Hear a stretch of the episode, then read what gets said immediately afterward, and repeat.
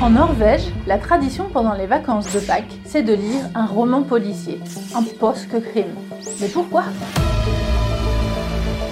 En février 1923, deux jeunes auteurs, Nourdal Grieg et Nils Lie, sortent un roman policier. Leur maison d'édition, Gildendal, publie alors un article dans le journal Aftenposten avec en couverture le titre du roman Le train de Bergen a été braqué cette nuit. Comme d'habitude, les nouveaux romans policiers ne sortent qu'à l'automne. Les gens ont pris ce titre pour une vraie info et ont cru que le train qui circulait sur la fameuse ligne entre Oslo et Bergen avait vraiment été braqué. Et donc, le roman est devenu un succès. Depuis, c'est la tradition de sortir les nouveaux polars juste avant Pâques pour aller lire son post-crime à la